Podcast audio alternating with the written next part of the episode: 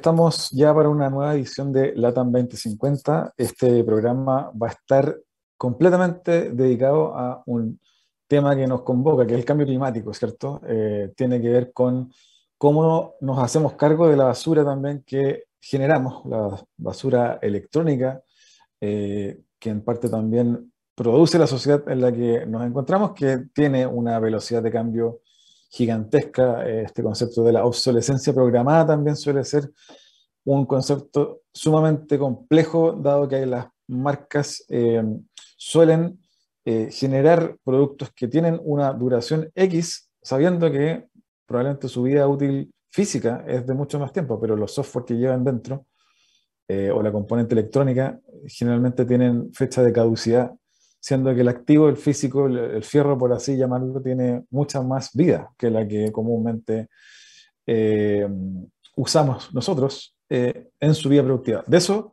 y mucho más vamos a estar conversando el día de hoy con Maya Hirsch sobre justamente este concepto del reciclaje. Es una eh, campaña que contribuye a la mitigación del cambio climático con recambio de refrigeradores antiguos por equipos eficientes según datos de eh, Fundación Chile, se observa que los productos de refrigeradores están aumentando su oferta eh, a productos obviamente más eficientes. Y, eh, por ejemplo, los refrigeradores con estándar de eficiencia energética A han disminuido su participación de mercado un 44% en 2015 a un 10% en 2020. Y a su vez, los refrigeradores altamente eficientes como los A subieron su participación de un 4% en 2019 a un 10% en 2020, lo que obviamente muestra la tendencia hacia este tipo de productos más eficientes. De eso y más vamos a estar conversando con Maya Hirsch al regreso de esta breve pausa musical. Divoxradio.com Codiseñando el futuro.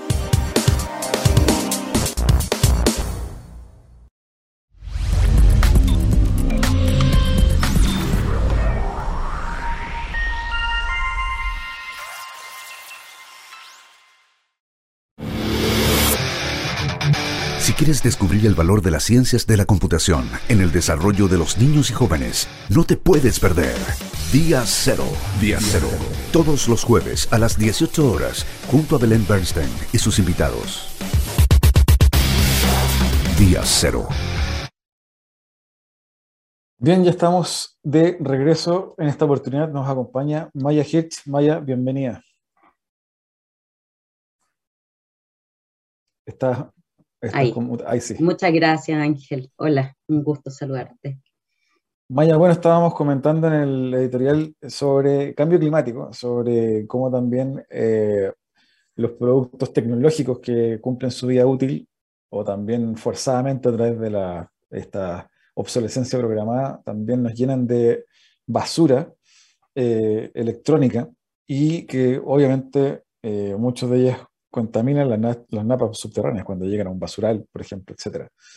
Eh, y de eso quiero eh, invitarte a conversar el día de hoy, pero primero siempre partimos este primer bloque comentando un poquito de historia del invitado, así que para quienes no te conocen, cuéntanos un poco sobre ti. Eh, bueno, como tú lo decías, mi nombre es Maya Hirsch, yo trabajo hace casi cinco años en, en la Fundación Chile, abordando temas principalmente en torno al desarrollo de las energías renovables no convencionales, eh, eficiencia energética y la gestión de residuos. Em, soy economista de profesión, he tenido eh, la oportunidad de, trabajar en, en, Europa, en África también, que fue un gran desafío, y en Chile. Así que muy contenta de poder juntar todas estas experiencias y aplicarlas también en, los desarrollos y lineamientos que tenemos acá en Chile, em, que vamos implementando a través del trabajo que hacemos en la Fundación. Cuéntanos un poquito, para quienes quieren saber más de ti, de esas experiencias fuera, en, África, etcétera. Cuéntanos un poquito cómo, cómo fueron, cómo se dieron. Em, bueno, se dieron, yo estudié en Alemania, en la Universidad de Colonia, y em, se me presentó la oportunidad de trabajar con la cooperación alemana para el desarrollo en Uganda, Em, así que siempre había sido un sueño mío poder, poder trabajar en, en algún país africano. Y fue una experiencia muy bonita. Ahí eh, trabajamos con el Ministerio de Energía y con el Banco Central de Uganda, eh, desarrollando productos financieros para poder implementar usos productivos de, energía solar, es decir, em, usos de energía solar que pueden o podían generarle un ingreso extra eh, a las familias a través del uso de esta tecnología. Así que muy interesante y fíjate que, el uso productivo que más se dio fue la carga de celulares a través de paneles solares en, lugares rurales. Así que fue un trabajo muy gratificante y, que me entregó mucho también para el desarrollo de mi carrera después. Y eh, en ese sentido, ¿cómo fue tu experiencia viendo también cómo, cómo fuera, eh, fuera de Chile, fuera de, Latinoamérica, se solucionan este tipo de problemas de impacto social? ¿Qué, qué, qué aprendizaje te llevaste de esa época comparado con cómo nos estamos haciendo cargo en Chile, en Latinoamérica, de este tipo de problemas sociales, ambientales eh, hoy? Mira, yo te diría que, mi principal mi principal aprendizaje eh, fue que es muy importante ajustar y, desarrollar soluciones de acuerdo a las realidades de cada país, ya las realidades de avances en temas regulatorios, eh, incorporar también las distintas visiones sociales y culturales de cada país. Em, y por eso yo creo que es tan interesante poder trabajar en otros países en temas similares porque Em, te vas dando cuenta de cómo una solución que en un país puede resultar muy buena, en otro país a veces por temas culturales nomás no funcionan.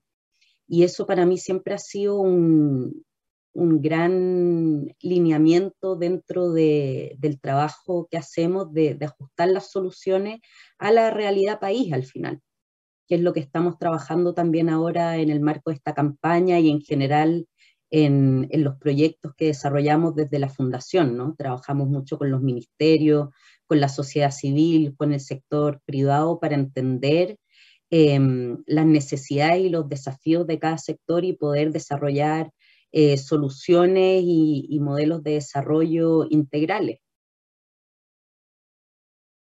¿Cuál es tu mirada sobre la eh, política de eh, gestión para el, para, el, para el, cambio climático de lo que tú, te tocó ver fuera, eh, ¿cómo en Latinoamérica en Chile crees tú nos estamos haciendo cargo de, esta problemática? Si nos pudieses comentar un poco tu mirada.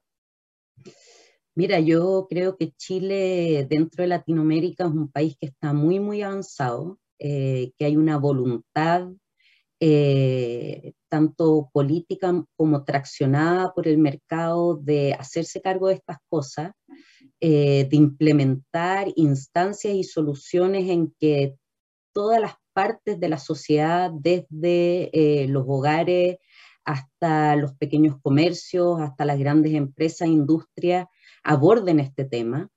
Em, incluso eh, a través de, la implementación de la ley 20.910 que incluye este instrumento de la responsabilidad extendida del productor. Em, eh, es impresionante cómo esto se va permeando y cómo va siendo parte cultural también de eh, las personas, ¿no? Estar conscientes de que, por ejemplo, lo que decías tú, todos estos aparatos eléctricos y electrónicos que por un tema de obsolescencia programada a nivel de software se van botando, entre comillas, o, son desechados como residuos, tienen una segunda vida útil eh, súper relevante, ¿ya? Y, no solo como es lo mismo que fueron, o sea, el celular, volver a usarlo como celular, sino que los componentes que tienen eh, tienen una segunda vida útil súper relevante que, hay que empezar a trabajarla. En ese sentido, eh, preguntarte también, Maya, sobre um, eh, esta ley, la ley que tiene que ver con el REP, que tiene que ver con cómo los productos vuelven a, las marcas y, se hacen cargo, el productor se hace cargo de, de ello una vez que termina su vida útil. Este, ¿Cómo lo ves? Eh, ¿Cómo está esto comparado con la ley fuera, la ley internacional en torno a, cómo las marcas hacen cargo de, esta basura que van generando? Eh, bueno, hay muchos países que, lo están implementando. La Unión Europea lo tiene a nivel de, regulación eh, europea que los países tienen que ir implementando em, en ciertos plazos de tiempo.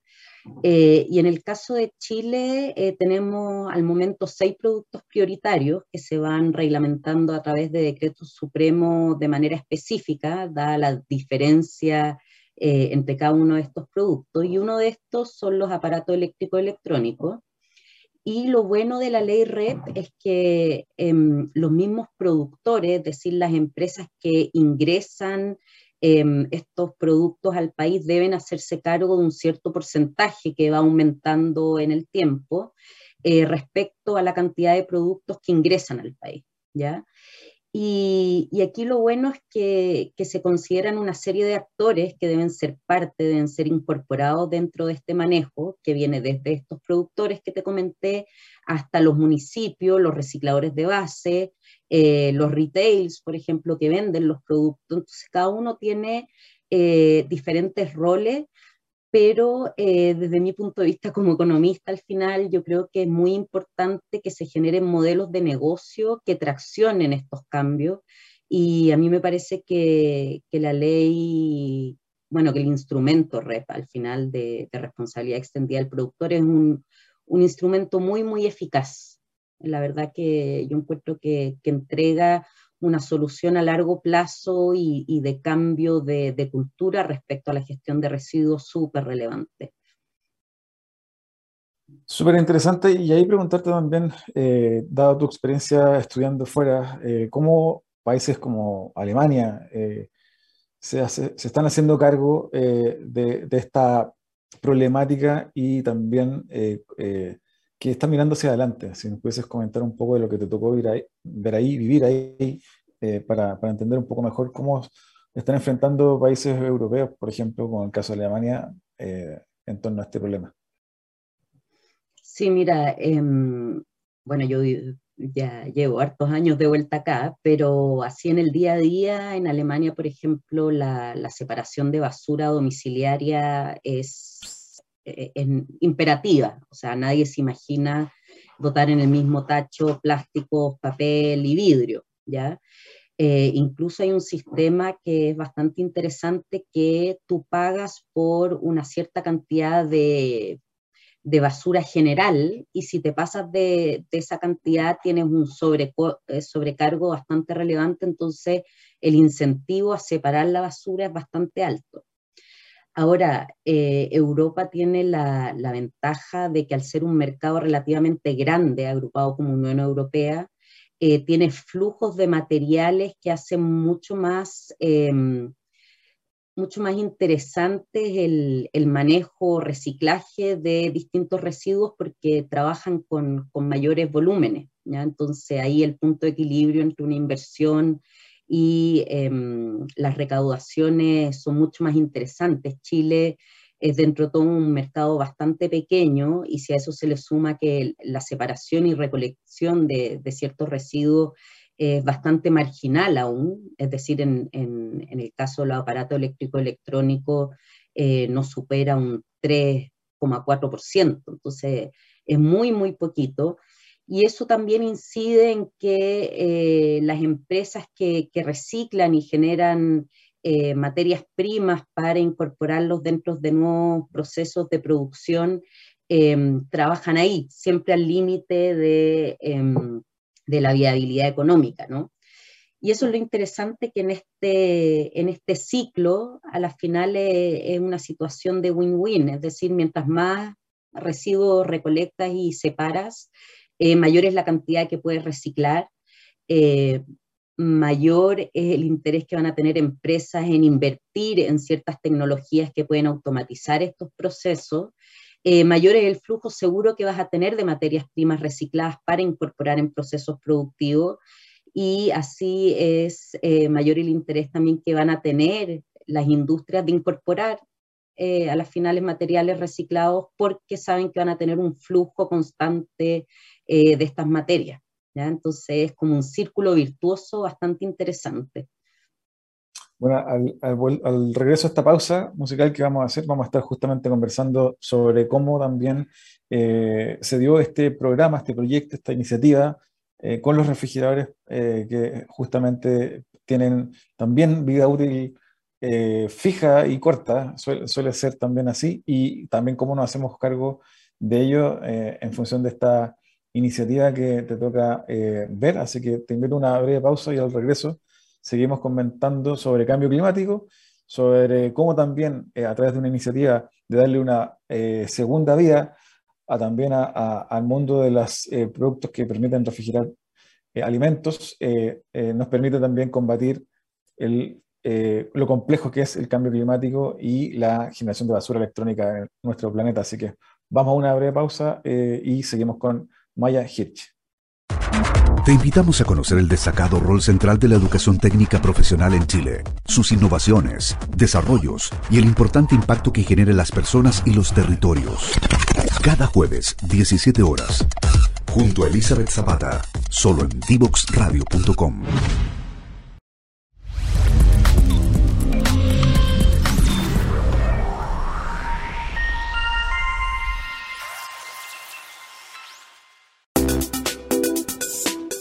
¿Cómo crear una contraseña segura? La seguridad en Internet es muy importante. Tus correos, tus redes sociales, tus juegos online. Todo tu mundo digital se puede ver afectado si no cuentas con claves y contraseñas seguras que sean difíciles de adivinar por aquellos que quieren meterse en tus asuntos. Es por eso que aquí te daremos algunos tips para crear una contraseña segura y hacerle la vida difícil a los ciberdelincuentes. Comienza con una frase fácil de recordar. Puede ser una cita o palabras que te sean familiares. El cielo está despejado pero siempre llevo un paraguas, por si acaso. Utiliza solamente la primera letra de cada palabra de la frase.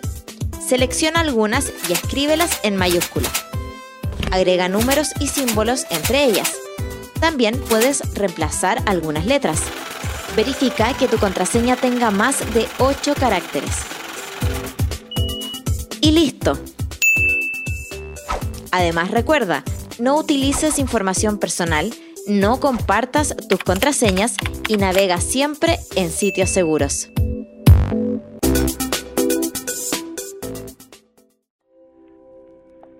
Cermecop es una cooperativa que a lo largo de la historia ha puesto a las personas en el centro, asumiendo el compromiso de protegerlas, brindándoles acceso a una salud oportuna sin importar su edad, sexo o si tienen enfermedades preexistentes. Nadie debe ser excluido. Hoy queremos que conozcas Vive Sermecop, un programa de descuentos y beneficios en salud donde podrás acceder a atenciones con especialistas, exámenes, telemedicina ilimitada, sin costo para ti y mucho más. Ingresa a vivesermecop.cl, utiliza el código Vive Mujer y recibe un 20% de descuento. No dejes pasar esta oportunidad.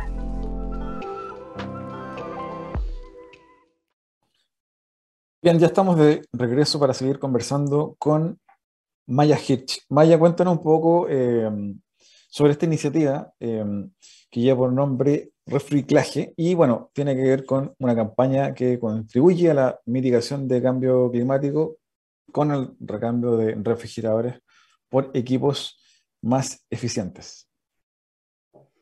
Sí, mira, em, quizás comentar que, esta iniciativa nace de un proyecto que estamos ejecutando en Chile con el Ministerio de Energía y Ministerio de Medio Ambiente, que es financiado por el Fondo Mundial para el Medio Ambiente y implementado por las Naciones Unidas, que en el fondo busca acelerar la transición hacia un mercado de refrigeradores domésticos más eficiente, es decir, cómo eh, podemos acelerar que los hogares en Chile tengan acceso a refrigeradores altamente eficientes, ¿ya? ¿Por qué esto? Porque eh, casi el 20% del consumo eléctrico de los hogares hoy en día se debe al refrigerador. Muchos piensan que es por las luces, pero no. El refrigerador es el aparato que tenemos en nuestros hogares que más electricidad consume, ¿ya? Em, y eh, se ha visto que el impacto de esto a nivel de cambio climático viene desde dos lados. Por un lado, eh, el alto consumo energético genera gases de, gases de efecto invernadero a través de la matriz energética que tenemos en Chile. Y por otro lado, un tema que muchos no saben es que los gases refrigerantes que tienen los refrigeradores son extremadamente eh, dañinos para la capa de ozono.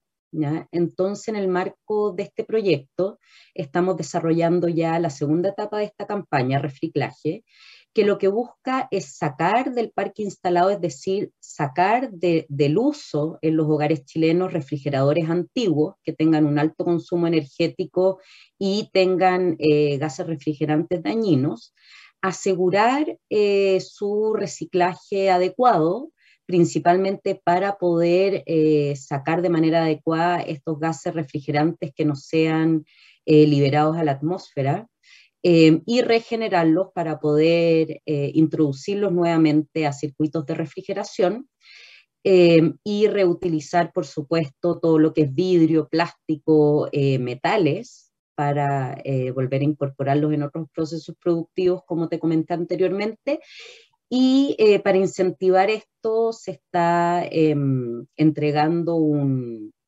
subsidio un 40% sobre el precio regular eh, de estos cinco modelos de refrigeradores que tenemos hoy en día adheridos a la campaña, eh, que lo estamos haciendo en colaboración con Sodimac.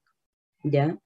Em, quizás comentarte que el problema de los gases refrigerantes hoy en día eh, cuando la gente deja el refrigerador afuera, eh, que dice para que alguien lo use, para que le sirva a alguien, em, la gente le saca el compresor y al sacar el compresor se liberan automáticamente los gases refrigerantes. Em, y los gases refrigerantes de un solo refrigerador dañan la capa de ozono como un auto viajando de Punta Arenas a Arica ida y vuelta. Entonces, imagínate el impacto que tiene eh, al medio ambiente la mala disposición final de, estos refrigeradores. Es realmente impactante.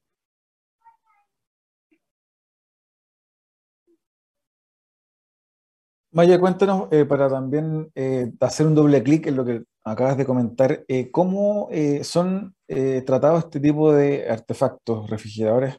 ¿Qué, política o lógica de uso y de reciclaje se, suele dar fuera, en países europeos o, Norteamérica? ¿Hay también una lógica de, de hacerse cargo eh, de, este, de este tipo de productos fuera y cómo, cómo es, eh, si es que tuvieses oportunidad de compartirnos ahora algo de ello? Mira, en Europa tienen un sistema en que tú al momento de comprar algún aparato eléctrico electrónico pagas directamente por eh, la gestión eh, reciclaje de este. Es decir, tú compras un refrigerador o un televisor y en el precio de compra tienes una prima asociada que te permite, una vez que termine su vida útil o que lo vayas a cambiar o que se echó a perder, reciclarlo de manera gratuita. ¿Ya? Si bien no es gratuita, tú ya lo tienes pagado, lo cual no te implica un costo extra en el momento de, em, de, desecharlo a las finales.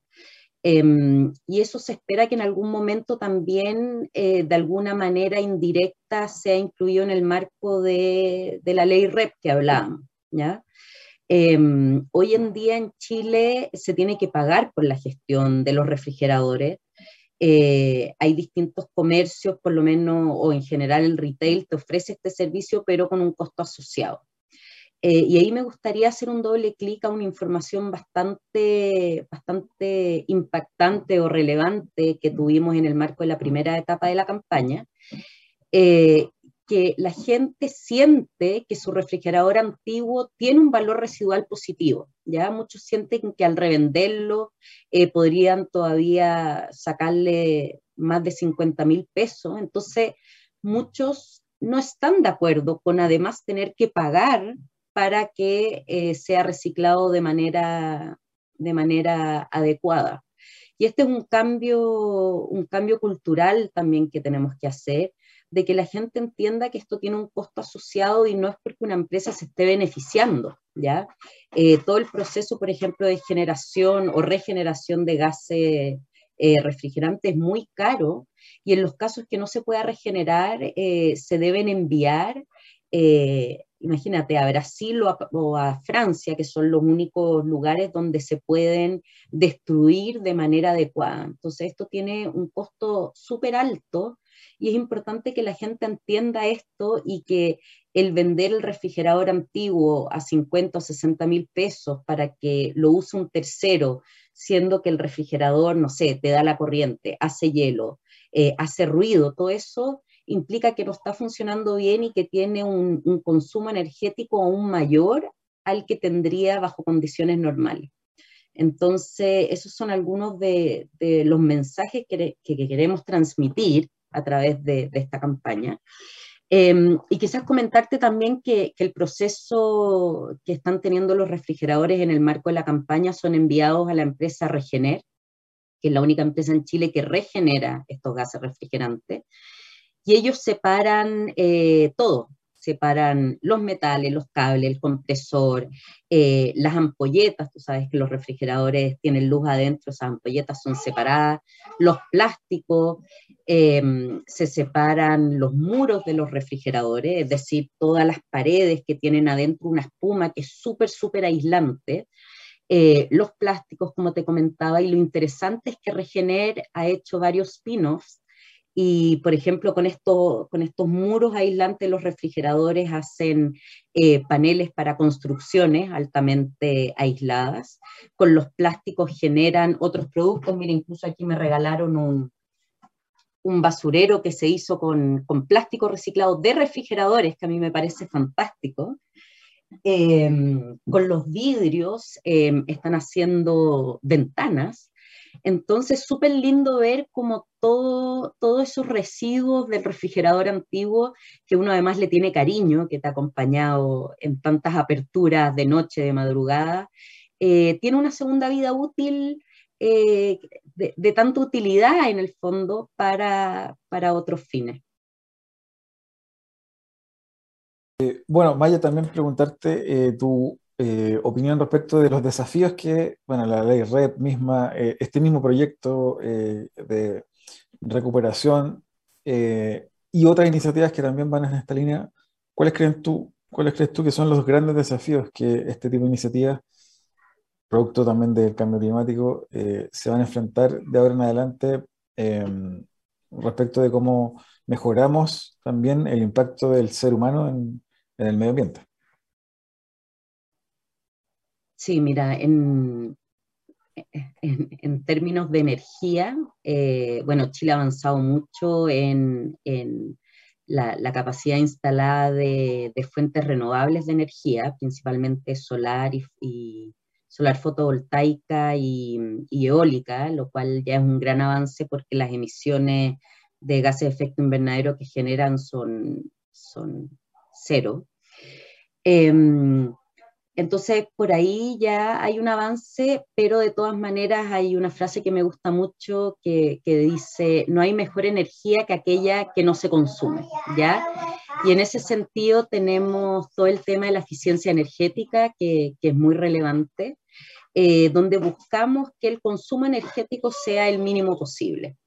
Y la otra patita tiene que ver con todo lo que es el manejo de residuos, que ahí yo creo que el primer paso es, por un lado, eh, educar a la ciudadanía en la importancia que tiene el separar la basura, el botar al final los residuos en lugares habilitados, o sea, esto de dejar el refrigerador en la calle, la tele en la calle, eso, eso es impensable, ¿ya? O sea, eso genera un impacto medioambiental tremendo, tremendo, tremendo. Em, y yo creo que una vez se empieza a hacer eso, automáticamente se van a empezar a generar mayores, eh, mayores espacios donde se puedan eh, reutilizar también estos residuos. ¿ya? Entonces, todo, como te decía al principio, un, círculo virtuoso en el cual, claro, a nivel político de regulación se tienen que ir dando las bases, pero, pero esto se tiene que dar también, eh, tiene que hacer sentido para, el, mercado, para el mercado. O sea, eh, tiene que, ser un negocio interesante para que más y más empresas eh, también lo hagan y lo hagan de manera masiva y que la gente también recolecte de manera masiva porque hace sentido, ¿ya? Y ahí viene este cambio cultural que yo creo que ya en las siguientes generaciones va a estar súper incorporado en nuestros hijos, ya eh, van separando basura, ya no pueden tirar todo al, mismo tacho. Así que, así que es un proceso que yo creo que, está avanzando de manera exponencial eh, pero los desafíos aún están ahí, aún están. Maya, te quiero eh, pedir si nos puedes recapitular y hacer un par de, insights en torno a, cómo viene también el futuro en torno a, el menor impacto que pueda tener obviamente el consumo de electrodomésticos, de, productos tecnológicos que tienen su vida útil también fija eh, ¿cómo, crees tú que eh, debiésemos también afrontar como sociedad el tema del reciclaje y del cambio climático eh, a modo de resumen? Sí, mira, yo creo que hay que ser un consumidor consciente. Em, hay que efectivamente consumir lo menos posible de cosas. O sea, si sale un televisor un poco más grande y tienes el tuyo antiguo hace dos años, quizás no es necesario cambiarlo. Eh, tratar de reparar, ahí cuando tú me, me preguntabas cómo funciona en Europa, eh, por ejemplo en España eh, hay ciertos productos cuyos productores tienen la obligación de diseñarlos de tal manera que sean reparables y de tener en el mercado eh, todas las partes que se necesitan para repararlo y que no lo tengas que botar, porque hoy en día la lavadora se te echa a perder y la verdad que es casi más barato y más seguro comprarte una nueva y botar la vieja, ¿ya? Entonces, volver a acostumbrarnos a, reparar. Y en el caso que no se pueda reparar y que haya que cambiar el televisor o lo que sea, eh, disponer de manera adecuada los productos eh, que salgan de, de nuestro uso eh, para asegurar que la mayor parte posible de los componentes sea reutilizado y que el resto sea, em, sea dispuesto de manera correcta. ¿ya? Yo creo que eso, eso es el desde, es el desde. Maya, te quiero agradecer la conversación muy interesante y creo que obviamente debemos volver a invitarte para saber cómo va este proyecto, esta iniciativa em, que están impulsando. Te agradezco el tiempo y te mando un abrazo, será hasta una próxima. Oye Ángel, una cosita. Sí, adelante. Invito a todos, por favor, eh, que, visiten la página de refriclaje.cl. Es una iniciativa eh, súper linda y súper provechosa también, es una gran oportunidad para cambiar el refri antiguo eh, con un 40% de descuento, así que, y reciclar el antiguo de forma gratuita eh, de la manera que hemos comentado aquí, así que los invito a todos y muchas gracias a ti por el espacio y el interés en este tema.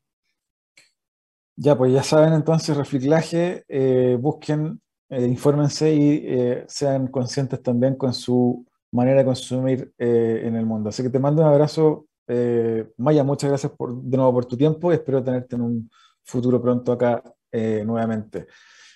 Eh, nosotros vamos a una breve pausa y ya seguimos para el cierre de esta edición de LATAM 2050. No se lo pierdan. Descubre las alternativas que ofrece el mundo digital para tu desarrollo profesional. Marketing digital, análisis de datos, ciberseguridad, cloud computing y mucho más. Todos los miércoles a las 17 horas junto a Catalina Becio y sus invitados. Solo por divoxradio.com.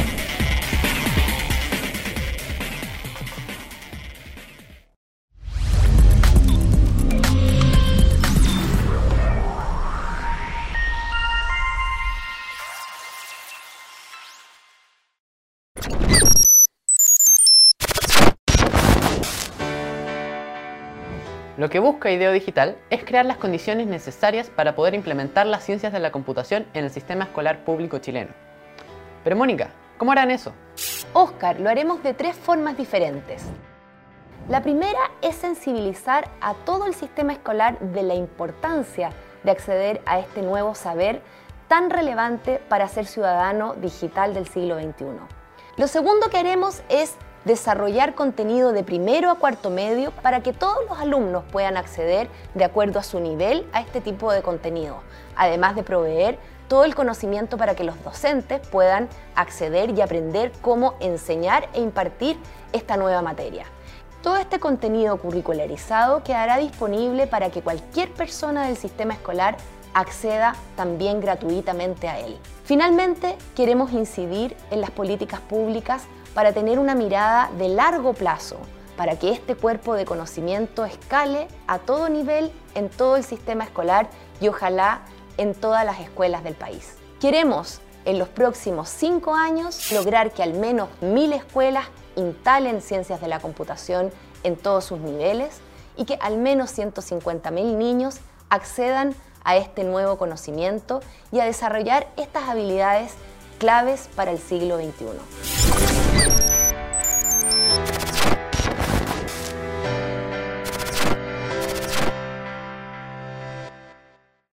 Bien, ya estamos para el cierre de esta edición del día de hoy. Estuvimos conversando sobre reciclaje de equipos electrónicos, en específico refrigeradores, y eh, conocimos la iniciativa de refriclaje, refriclaje, no se olviden, .cl, pueden encontrar ahí toda la información referente de cómo cambiar tu refrigerador antiguo por uno nuevo con un buen descuento, campaña mediante la cual Fundación Chile eh, obviamente busca hacerse cargo también de cómo eh, la basura electrónica, la basura de línea blanca en este caso también, eh, puede generar un eh, menor impacto mediante actividades como esta, donde puedes tú reciclar tu refrigerador, obtener un buen descuento y comprar un refrigerador nuevo y obviamente altamente eficiente energéticamente.